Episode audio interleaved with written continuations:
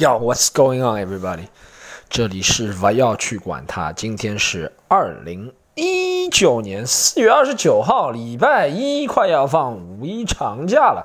大家怎么样？我今天还是在澳大利亚悉尼，这是澳大利亚悉尼录的第一期，也是在我们澳大利亚录的最后一期，好吗？我还有过两天就回来了。五月份我们在喜剧联合国的演出，大家都可以来看。好不好？我会在很多场，大家怎么样才能关注我们喜剧联合国呢？就是可以啊，上微信公众号搜 C O M E D Y U N，好不好？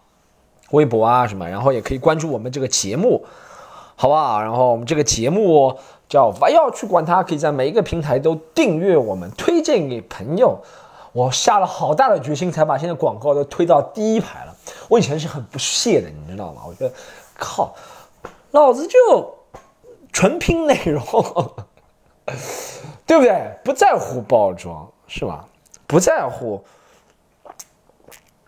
喝了一口，喝了一口椰奶汁。哎，这是那种椰汁了，不是椰奶了，是喝了一口椰汁了。就跟他讲，老我以前是不在乎的，你知道？我说，我说，我，哎呦不行，讲谎话要咳嗽。继续讲，就以前不大在乎，然后现在觉得好像每件事情都有做的它的一定规律。如果你要把播客做好，当然你为什么自己会一直有信心做下去，肯定是需要有更多的阅读量，有更多的听众，对不对？你才会一直做下去，这是很顺其自然的。希望大家能够多听，好吗？然后我们今天先讲，今天讲个什么问题？今天哎，你知道我最近很感动的一句，不是很感动的一句话，我最近很。看到一个故事很有感触，是我看那个勇士队汤普森，大家知道吗？金州勇士队汤普森，然后大家不需要知道，就是那个佛祖汤普森了。然后汤普森有很多很奇怪的事情，你知道，就是他每跟每次跟女朋友一分手就得分爆发，然后他每次都跟狗自拍，你知道吗？汤普森，然后汤普森很奇怪，汤普森九零年的吧，二十九岁，快三十岁了，他是 NBA 球员里面结婚很晚的一位。对，大家看，一般 NBA 球员，而且一是我不知道这是不是黑人的原因啊，但黑人真的都结婚很早，很早结婚，很早有孩子。但汤普森虽然是黑人，但他是一半黑人，你知道吗？他就是，所以他，你看汤普森二十九岁还没结婚，在 NBA 球员里面，不管是 NBA 在世界体育范围里面，运动员里面算很晚的。运动员一般都很早结婚，就算不结婚也会有孩子，你知道，因为他们，你知道，physical 身体就比较强，就是对不对？然后。然后也是因为吸引的女性比较多嘛，所以容易增加几率，对不对？你做一个死宅，你有什么几率使别人怀孕，对不对？你然后作为运动员，在场上魅力无限，是吧？光芒万丈，在场下就莺飞燕柳，就这种东西都会引上来，对不对？所以你几率就会大，让别人怀孕，是不是？所以你看很多运动员都会惹上官司啊，抚养费啊什么。哎，汤普森就是一个特例，真的，汤普森。虽然女朋友一直有，是吧？绯闻也是，但就没结婚，也没有孩子，就很奇怪啊。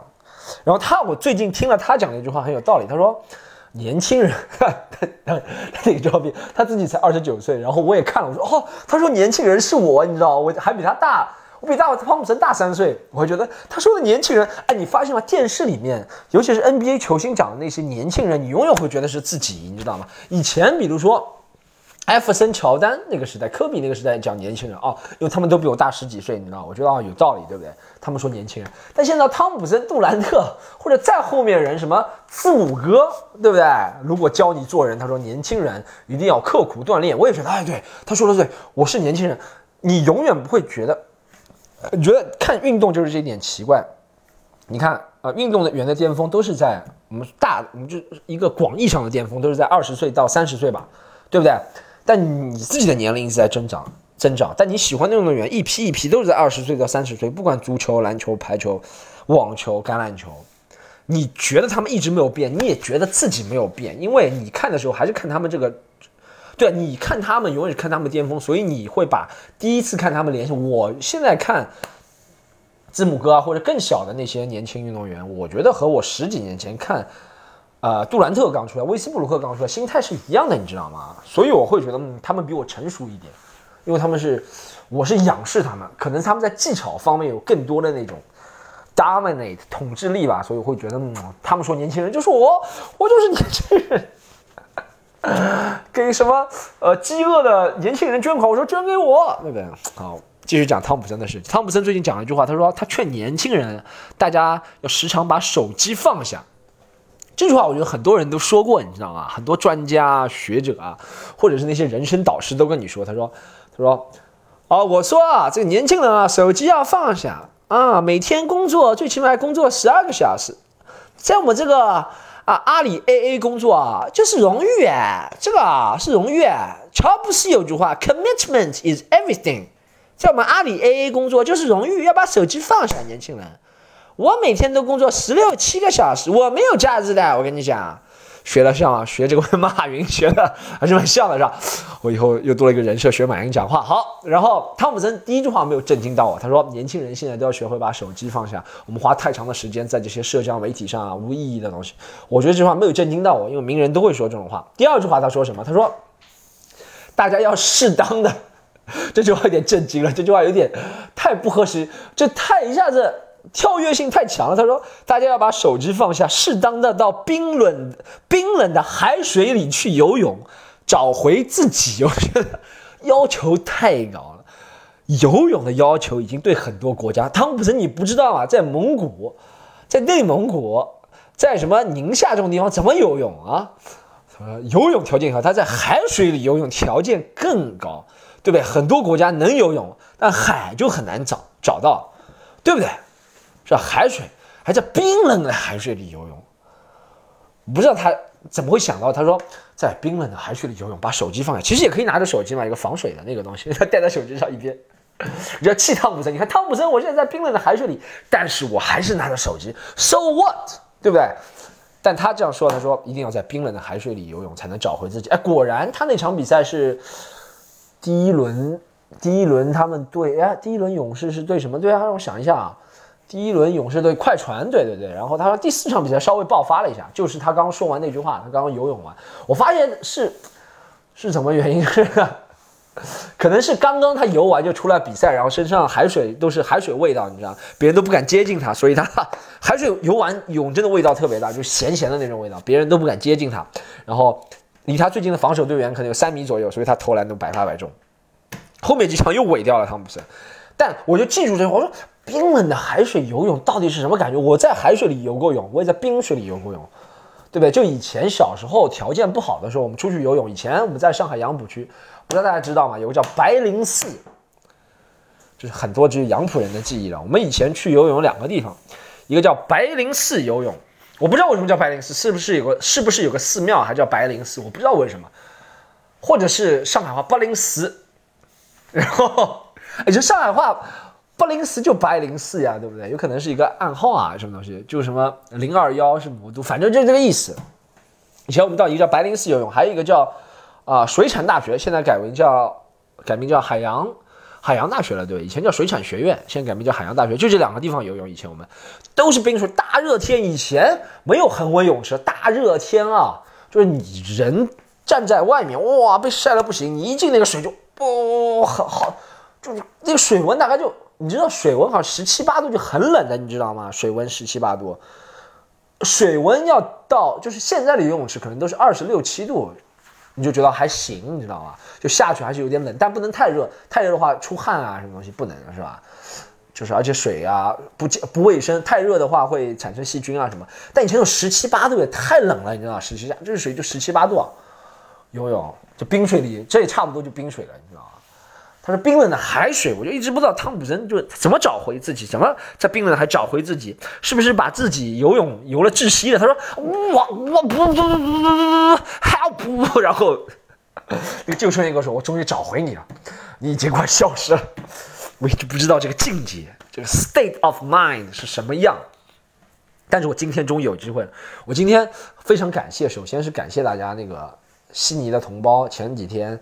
在悉尼演出，不管是英文、中文，还都挺成功的。英文好像中文卖的票虽然就一场，但中文卖的票比英文两场加起来还多，挺成功的。然后，但三场演出效果都很好了，很感谢大家来参加了。然后心情也挺好。然后我遇到一个朋友，他是在那个悉尼做小自媒体的，然后那个小兄弟，他说他带我去，他本来想找我打单挑打篮球，因为我向他保证许诺了很多，我说我以前多厉害，我以前脚步如什么白巧克力，然后什么投篮如雷阿伦，就反正乱吹一顿，你知道吗？我还讲那些上古人物，他没有听说过的那种八零年代的人物。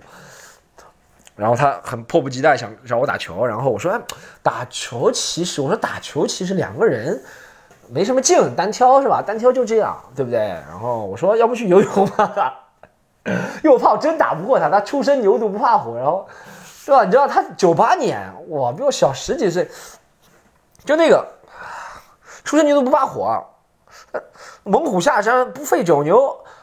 九牛九牛一毛是吧？不费吹灰之力，不费哎，那个成语叫什么？我现在有点晕，你知道吗？不不灰费吹灰之力是吧？一个是不会费，一个是九牛一毛，一个是初生牛犊不怕虎，还有一个什么？这个就是形容人很壮，小伙子初生牛犊不怕虎，怎么都是牛？你看中国人就是喜欢用牛这个词，任何你看我讲了四个成语，讲了四个俗语，都是跟牛有关。他就是有点像那个脾气，你知道？我就觉得哇，他看着有点像牛头牛尾。是吧？虎头虎脑，牛头牛脑，我有点怵啊！吹了这么大一个牛，但有点怵。哎，还又是一个牛，第五个牛，吹了这么大一个牛，有点怵。然后我就说，我们先去游泳吧。他说好，去海水里游泳。我说好，我正好想体验一下汤普森那个感觉。然后我们就到了啊，悉尼应该是最有名，虽然不是最漂亮，但我觉得已经挺漂亮了，是最有名的一个海滩，叫 Bondi Beach。邦迪海滩就是在应该是离悉尼这个海滩最大的特点。我去过全世界，虽然不能说很多国家海滩吧，但去过几个国家的海滩，你知道吗？一般都是离城市中央很远。但悉尼邦代海滩最大的好处，它真的离城市中央 CBD 很近，两站地铁、两站火车或者开车十分钟就能到这个，就风就是悬崖峭壁的那种海滩，你知道吗？它那种海滩的感觉。我我我把这个封面照。啊，就做成这个海滩的照片，大家可以看一下。他就真的感觉是在悬崖峭壁的，然后房旁边的房子都是那种悬崖峭壁、飞檐走壁那种房子，都是乔治克鲁尼啊这种级别的人，或者成龙啊，在中国可能是鹿晗、蔡徐坤，对不对？然后 这种级别的人，你知道吗？才那个住得起的房子，然后就景色也其实挺好的，然后人也挺多，因为今天星期一工作日嘛。还是有很多人在那个地方游。一开始我就想，哇！一开始我是首先对自己身材没自信。我十年前来过这个地方，我当初第一次来澳大利亚留学的时候，十年前去过这个邦代 beach，你知道吗我觉得很漂亮，你知道吗？但十年前我对自己身材有自信，现在对身材没有自信。我想算了，不要游了。后来我那小兄弟下下水了，好，我也下水，脱光了，就剩裤衩，就真的只剩裤衩，然后下去游。真的海水里游泳是能找回自己。你被这个几个咸湿的海水往脸上一打，就吃两口海水，就觉得哇，手机好没意思啊！我好像再被打几下。哎，你从来没有手机？哎，比如说你的手机摔在地上，你可能会说他妈烂手机，烂手机。你的手机速度一变慢，你就觉得烂手机，我一定要换个手机，这个烂手机。但这个不会，你被咸水、咸湿的海水。打在脸上，就眼睛都睁不开，会辣的，你知道吗？然后喝两口海水到耳朵里，但你反而会觉得很爽，觉得，嗯，我还要再被打几下，然后我要顶风破浪，乘风破浪，啊，乘风破浪会有时，直挂云帆济沧海，就我要这乘风破浪的游下去，你知道？虽然游不了多远，一是他们那个今天好像风浪比较大，管理员不能让你游很远很远；二是我真的是游泳技巧还一般嘛，顶着海水游游不了，真的顶着海水游其实是。真不容易顶着浪，他那个浪巨大那种浪，那个浪就让我想到以前经常会晚上睡不着，很小的时候经常晚上睡不着，会看中央电视台那个天气预报，他会说渤海湾浪达六级，我一直不知道渤海湾浪达六级是什么概念，直到去了真的是海洋里游，它不是海了，是洋，这个浪真的是特别大，打在沙滩上。但一下子一下一开始进去时候是真冰冷啊！但人一往里面一扎，可能三十秒就体温就和这个水温，人就会，你的皮肤的体温会会随着这水温会降下来，皮肤的温度会随着这个降下来，然后就匹配了，就匹配之后就不会觉得特别冷了。然后你说找回自己了吧？我再喝一口椰汁，我也不觉得找回自己，但真的挺爽，可以让我。放弃使用手机很长时间，两个小时没看手机，你知道吗？我几乎就在扎在海水里。汤普森确实可以，汤普森，汤普森以后可以做那种肖哥之类，美国肖哥汤普森，肖哥，你知道吗？就是之前我转的那个老师啊啊，大家可以在汤普森可以做美国肖哥，就专门讲些正能量的东西，你知道吗？他说，A man cannot succeed without swimming in the cold ocean。不不不不不不。那冰冷的海水里真的是，但身上沙子特别多，我没有做好准备，我没有穿拖鞋去，穿了一双 Air Jordan 去。都是沙子，现在要花好好几天、好几个星期，有可能才能把它全部弄干净。然后这是哎，这是悉尼这个城市，建议大家旅游来悉尼。如果啊，如果澳大利亚你要居住的话，我建议是墨尔本。墨尔本居住会比较宁静一点，宁静 tranquil 是吧？宁静 cozy tranquil 那种宁静的感觉，你知道吗？不是那个宁静的夏天的宁静，也不是演员演红高粱演那个什么有话好好说那个宁静，就是宁静那个感觉，很安静。很安宁，然后玩的东西也适当适中，你也不会迷失自己。如果你的孩子，我这里的听众里面有父母的话，你也可以把你的孩子，如果要一定要留学澳大利亚，我首先不是特别建议留学澳大利亚，因为澳大利亚学校，如果你真要你的孩子是想想出人头地，因为亚洲家长和中尤其中国家长花钱就是我们一定要读最好的，对不对？所以如果你真的还是想出人头地的话，就读美国那种大学，什么啊常春藤啊或者什么名校，你知道吗？但退而求其次的话，就英就是那个澳大利亚了。我觉得我不大建议去英国，虽然只英国只去过一次，但我觉得气候也不大好。然后这个国家也是老牌的帝国，没有什么生气，你知道？你从来没听过什么英国科学家给你报道什么？英国出现的就只有《太阳报》，说什么皇家的那些新闻丑事，说今天哈里王子又跟谁鬼混了？今天什么什么王子？今天什么王妃？今天什么啊什么啊？就是啊叫什么什么什么？哈查，一个叫哈里王子，还有一个叫什么王查尔斯王子。哎，第中间那个叫什么？就杰凯特王妃，她那个老公叫什么？啊，哈里，然后哦，呃，查尔斯是他爹，然后啊，凯特王妃和和和和和，哎，我今天好多东西都记不住，大家可以在评论里面帮我讲想一下，我忘了。就那个比较帅的那个王子是吧？就专门讲他们家的那些事情。英国出来就是小小道消息，或者英英国出来的就是杰森斯坦森这种人，讲话就哎，You better not fuck with me，I'm Jason Stenson I'm gonna rip you your neck apart，your body。就是这种杰森杰森斯坦森这种英国，留学不大建议去英国了，因为对我来说，你说，因为我。一直我可能是我个人，就是可能受美国影响，我会觉得哇，你是 UCLA 出来好厉害啊，或者你是什么北卡大学，或者你是什么，就不要说那种好的大学，特别好的大学，我们就不要说什么斯坦福啊、哈佛这种大学，是吧？什么什么什么啊，宾州什么商学院啊那种东西，我就不要说，你就说这种大学，我就觉得好厉害啊，哇，你说哥伦比亚大学哇，好厉害，对不对？听到英国什么皇家，我觉得每个学校都可以叫皇家，你知道吗？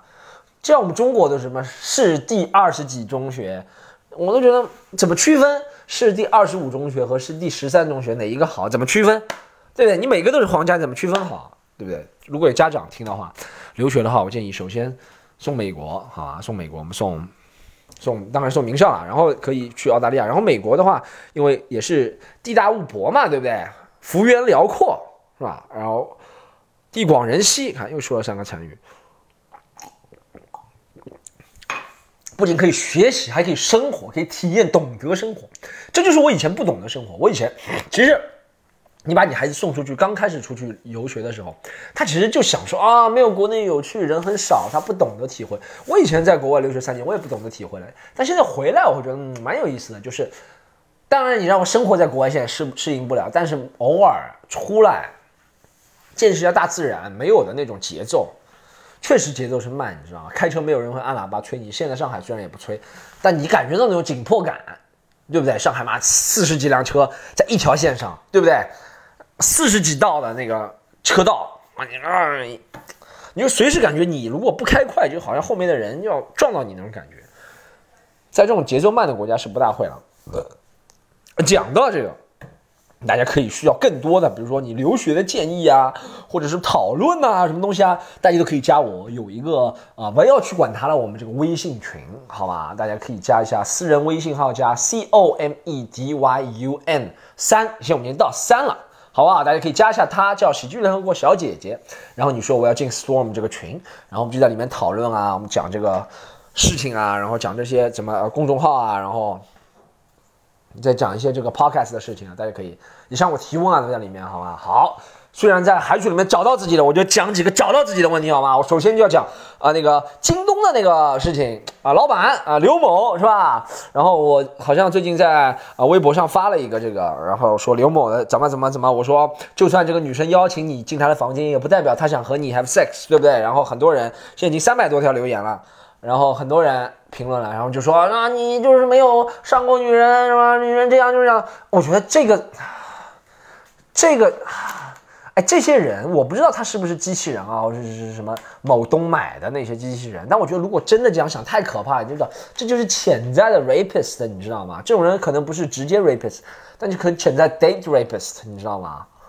怎么？我哎，我首先，那他说什么中？他说你是中国人，你难道不知道男女授受不亲吗？怎么样？怎么样？怎么样？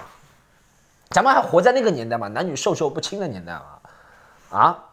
还活在裹小脚，女人是不是要把头发给遮住，把衣服都遮住，然后穿很厚的 burka，对不对？然后把脸都遮住，是要活在这个年代吗？啊，女人不能出门是吧？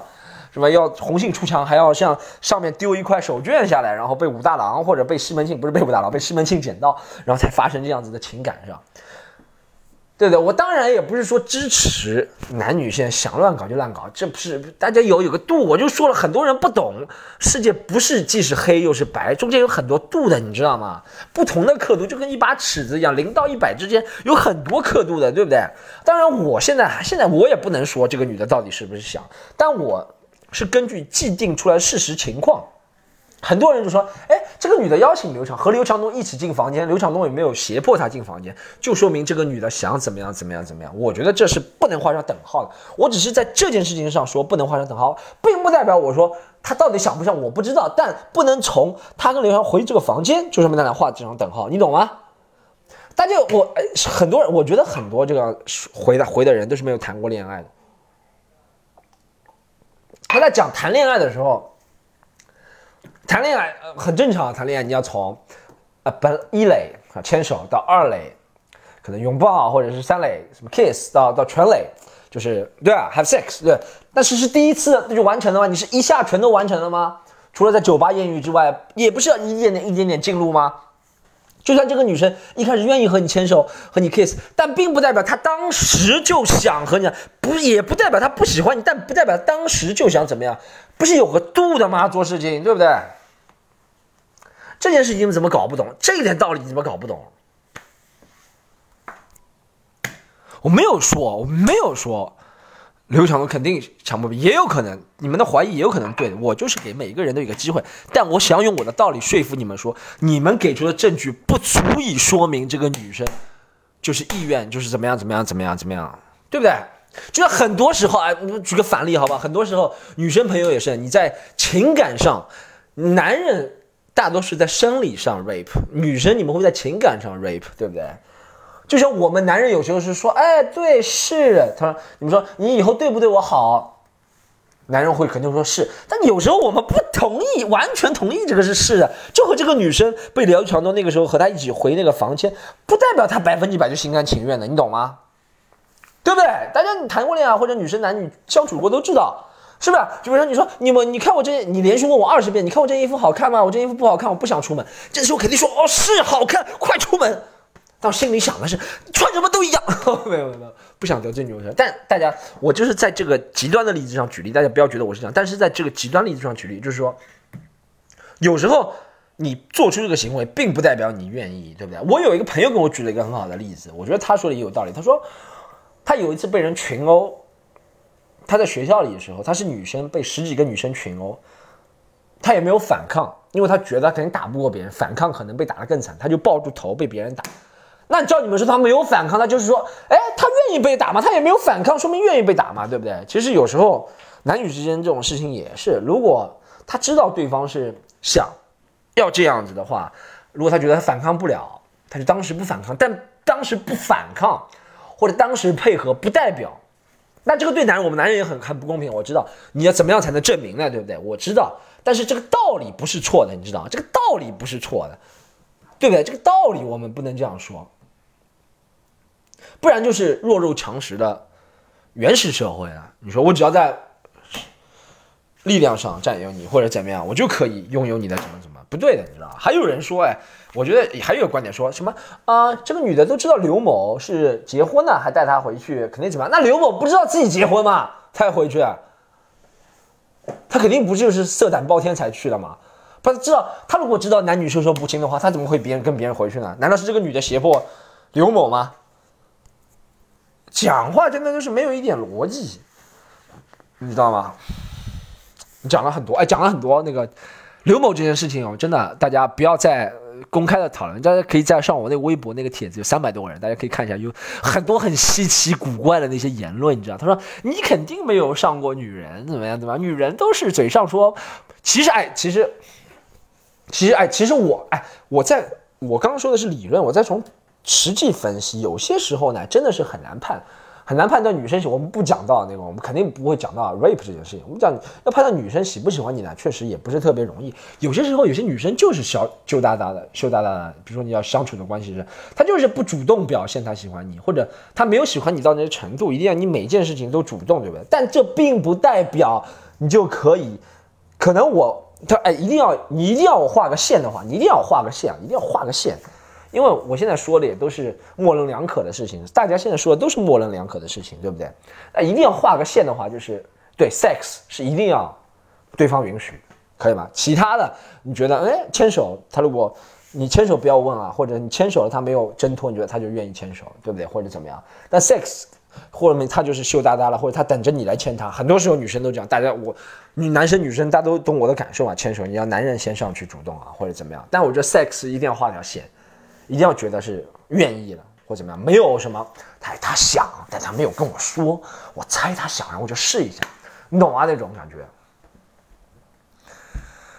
很多人其实很多在网上的，我其实真的不浪费精力。我在一开始前五十条我还会反驳他们，后面我觉得很多网上的人真的是无所事事啊。十六七，我其实我十六七岁的时候，小孩的时候刚刚上网，我也不什么不都不懂，上去就喷。看到谁不爽，就像跟别人唱反调，你懂吗？就跟别人有不同意见，抬杠抬轿子那种感觉。他现在那些人跟我抬杠抬轿子，也是这个感觉，你知道吗？好吧，我就讲下一个问题。我最近发现跟人聊天有一件事情，大家哎，其实啊，刚刚那件事情画上画上一个句号，就刘某这件事情，我让大家知道我的立场。现在我们不能判定，在现在的证据情况下是不能判定，对不对？我们只看到警方把刘某带走了。但为什么我现在我还有一个疑问，就是为什么检方就放弃诉讼了呢？美国检方在这方面不是吃素的，连这么多名人，美国名人有权有势的都被告过强奸，对，而且 Me Too 现在运动这么发达，然后而且中美关系他又可以利用中美关系这杠杆来刘某这件事情，那为什么检方放弃诉讼了呢？肯定有还有我们没有知道的证据，但这并不代表。他就做了对的这件事情，我们就我就疑问为什么检方会放，我只是有疑问，你知道吗？首先可能没有人知道房间里的情况，是吧？还有当时他们那些证词对警方的录的口供，我觉得很重要。检方放弃诉讼，就是他们当时在警察局录的口供，可能那个女生给的不是很充分，不是很让人信服，检方就放弃诉讼，诉讼也有可能，对不对？但我们现在都不知道，不能，我想说的就根据现在那个情况，不能推断出男女。那个他当着搭着那个刘某的手和他一起走回房间，就等于他想，你知道吗？不是杠精，这是基于这件事情一层一层有逻辑的来分析，你懂吗？你不能就约等于约等于，是不是？他这个就约哎，你说哎，这件事情就约等于他想和你发生 sex，那他和你出来就约等于他想和你回房间，可以这样说吗？他说女生哎，很多人说女生愿意出来，他说还用韩寒的话说，他说。韩寒的话，韩寒可能在调侃，但我不支持韩。他说韩寒有句话说，女生愿意出来就愿意跟你上床，就可以约等于嘛。他按女哎，女生愿意出来就约约等于可以和你回家，那约等于和你回家就等于约等于和你上床。那女生可以和可以和你聊天就约等于她可以和你出来。那女生愿意加你微信就约等于她可以和你聊天。那你有多少？每个人的魅力无限来嘛？你看看你微信里面有多少人？每个人都加了你微信，都约等于和你还聊天，能这样约下去吗？这是不对的。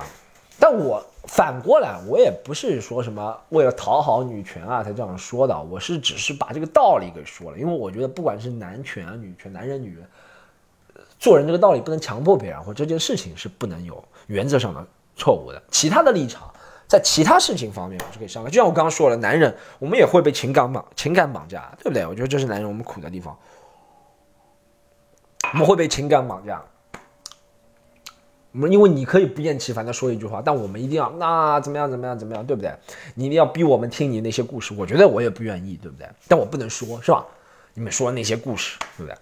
讲到 讲到故事，插个句插句嘴，我昨天我们不是新开了一个店嘛，喜剧联合国，然后那个下水道好像堵了，然后我妈我我让我爸我妈去看一下，因为我过两天才回来，我五月一号回来，然后我让我爸我妈去看一下，我爸。打电话给我说啊，没事的，那下水道好了。然后我妈把电话抢过来，就典型的女生讲故事的风格。不直接跟我说下水道，她她说儿子，你知道吗？我今天走出地铁站，正好也碰见修我们下水管道那个师傅。哎，我跟他说怎么这么巧，你也在这里？他说对啊，你也在这里。那我们不要浪费时间。我说这和你只要告诉我，我说妈，你只要告诉我下水管道修好了没就可以了。前面这么多有一个是有用信息嘛？对我来说，谁修好的，我给我给你钱，你去给那个人钱，不就行了嘛，对不对？但是她是我妈，我心里我心里是这样想啊。但你看男生讲故事就直接有问题就有问题，没问题就没问题，对不对？好，有一个观众有一个提问，我回答一下。哎，哦，对，我今天还总结出来一点，就是男生女生你们在讲话的时候是吧？比如说你不管喜不喜欢一个人啊，我今天跟一个朋友讲话是。啊，那个、那个、那个，是一个女生朋友，但我真的就是普通的，我不喜欢她，我没有什么跟她任何想法都没有。但是，我想跟他，我很久没有跟他聊天了。他找我聊天，他说他想办一个展览啊，找我去演出啊什么。然后我跟他说，哎，我好像上次在打篮球的时候，因为我上次打篮球看到他，那我一直没有问他是不是他，因为肯定是他了，但我一直没有跟他说我今天打篮球看到你。今天正好他找我聊起这句话了，我说。啊，我好像三个月前在打篮球，有一次看到你。他说哪一次？我说具体说一下，差不多什么时间？他说对对对。然后，然后，因为我记得他上次那个，那女生打篮球的时候，我本来想问，哎，你是不是和你男朋友一起？因为我想她是一个柔弱，她不是那种运动型的女生，是不是？她肯定是在看，对不对？说你是不是想和你男朋友在一起？但我这句话就没说，我又没有撤回，我就直接没说，因为我想这句话就让她感觉以为我要，你懂吗？哎，男生女生，你千万不要让别人知道。你想，你是不是和你你这你昨天，比如说你看到你喜欢的男生在朋友圈发了一个今天出去 barbecue 或者今天出去演唱会，千万不要问他。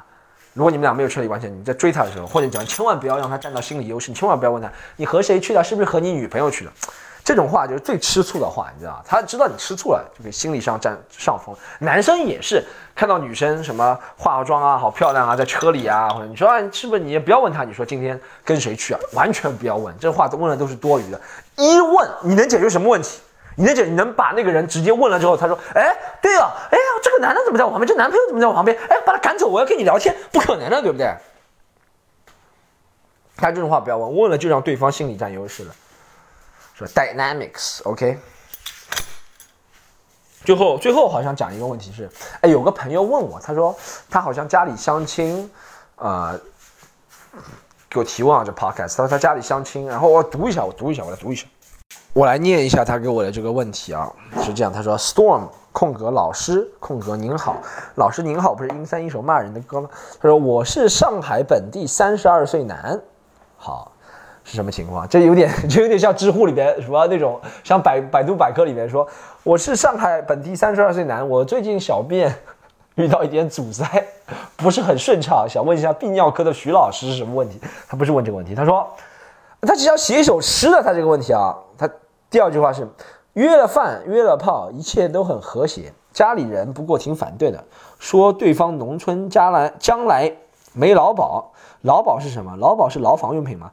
又有兄弟姐妹那样，这个农村姑娘是那种说了分手都还心心念念想跟我继续下去的人，就只是家里条件差，家里传统观念说是乡下人什么的。之前家里朋友安排的相亲一般都是上海本地人，有很多是做幼师职业的，包括日企白领。现在加到的是以前高中学妹，总算是个做平面设计的了，不过就是高冷，不怎么开启话题，感觉蛮难的。完全没有，完全没有那个问题，他就炫耀，炫耀说约了饭，约了炮，约了饭，约了炮。他说：“哎，还没有被别人告强奸，我比刘强东厉害啊！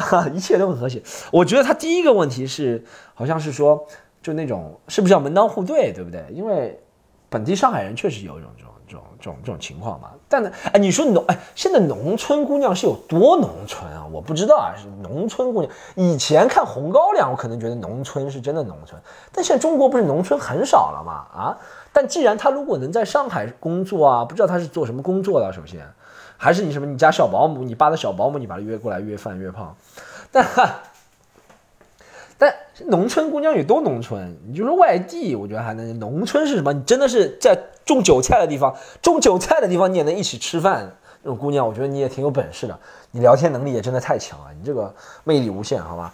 哎，他就想问那个家里传统观念，乡下人。其实我觉得啊，这个问题啊，就是每个人都不一样了。有些人是完全不在乎家里的看法，男人女人都有，和喜欢的人就在一起。如果不是门当户对就不门当户对，那有些人是真的在意家里的看法，因为我觉得家结婚就是家庭的事情，觉得结婚就不是激情啊，就不是什么，就家庭的事情，会在乎对方身份，这种人都有，我觉得都可以，对不对？但我觉得你如果喜欢别人的话，就在一起了，然后如果他在时间在上海生活的时间长了的话，你如果了解了，就是实际的情况，我们不得不考虑，就结婚之后会牵扯到。比如说你说的那些，我爸以前经常跟我说一句话，他说：“哎呦，我这句话很难听啊，但我再打个预防针，这句话很难听。他说不要老是找个上海人，就是不要老是找个乡下人。他说七大姑八大姨都带过来，都带过来。他就说七大姑八大姨，他说乡下人家里亲戚很多，这是上海人传统的观念啊，就觉得乡下人很多，你知道吗？乡下人多，上海人才多，上海人是全上海全中国人最多的地方啊，但可能他们确实会有亲戚嘛。”超生游击队啊，那种我们也知道了，你知道也看过，七大姑八大姨都带过来。那这个情况，首先首先啊，那个姑娘是不是为了跟你做这些事情，就是为了拿你的上海户口？你首先要了解到，就是我们要呃，我合理的分析，对不对？他是不是就为了拿你的上海户口，把他家里人带过来？你如果了解他，就是喜欢你这个人，和家里没什么关系，是吧？然后你还喜欢他。对不对？好像听你说你现在不喜欢他，你现在又又什么日企白领？哇，这个人是在向我炫耀还是什么啊？是他向本来向我向我推销一款很好的什么那种探探探探不是被封很好那种软件是吧？社交软件是吧？什么又是幼师职业了，又是日企白领了，什么东西啊？不知不怎么主动开启话题，也觉得蛮难的。对啊，你。当然，你现在跟幼师、跟日企白领当然很难开展话题了。你都和乡下的种韭菜的开启话题这么容易，你第一句话就问别人：“哎，今天哎多少钱一斤啊？”当然别人开启不了话题了。别人日企白领，日企白领也不是很什么高级的职业，你知道吗？但别人不懂你这种今天韭菜多少钱一斤这种话。今天小黄鱼多少钱一斤？别人都不懂的，你知道吗？嗯，可能你就和那个姑娘适合。你说的那个乡下加上引号两个字的姑娘，别人有可能不是乡下，就不是一线城市吧？可能是什么？比如说啊，武汉啊，湖北省，呃，湖北省还有什么市啊？湖北还有什么省市啊？哇，跳算了算了，不说湖北省，湖南省，对不对？什么那种啊？哎，湖南省还有什么市？为什么现在脑子僵掉了？四川省自贡市，这个我知道，好吧？有可能别人是四川省自贡市。或者四川省什么藏民区，或者是什么那种什么什么什么，对少数民族或者怎么样，但不代表别人是农民啊，对不对？不是农民，不是乡下，乡下你说本地人、乡下人，你说真的正宗的乡下人，上海人其实最早最早说的那种乡下人，其实就是崇明人啊，蒙尼宁、蒙尼宁，对吧？南威宁那种才乡下人，你知道吗？对不对？你说什么？啊，什么河北省秦皇岛市算乡下人吗？不算乡下人，对不对？算外地人，你知道吗？还是不一样的，对不对？这是默默讲一句话，很有道理。他说他以前在苏北是外地人，现在他住在嘉定，嘉定西就算乡下人。对，嘉定西上海人是因为乡下人，但你说的乡下姑娘，你你，我觉得你说的乡下就是外地人的概念，对，不然你怎么可能你称？你说你土生土长上海小小伙子，哪里有个土生土长上海小伙子能和乡下人有共同话题？肯定就是别人是外地的，三四线城市的，然后可能在上海读过书，你们俩有共同话题。你现在和其他人没共同话题怎么办呢？都没共同话题了，那怎么办呢？就不要硬聊嘛，不要老是问刚刚说的那个问题。哎，你今天看到那个背影好漂亮，和谁给你拍的？是不是你男朋友？你就问了就结束了，永远追不到。只要问题问了，问了就是主动主动投降，就举白旗这种问题，你知道吗？就不要问不就好了吗？好吗？给你提的给你提的建议就是，给你提的建议就是，不要吹牛啊，踏踏实实做人。OK，今天就到这里好吗？然后后面我就回上海了，回上海有更多的话题跟大家聊，好不好？今天这集在海洋中找到了自己，想通了很多问题，希望大家有条件的情况下可以去冰冷，你就如果冰冷的海洋里游不了泳，就冰冷的水澡，就冷水澡洗一个，好不好？可以找回自己，是吧？就 find yourself。对不对？很重要，就是时常放下手机，但在听我要去管他的时候，不要放下手机，好吧？贴在耳朵旁边听。好，今天差不多就到这里了，然后呢，我们下次再见，好吧？大家刚刚说的一些，大家都记住，好不好？下次再见。呃，yes，拜拜。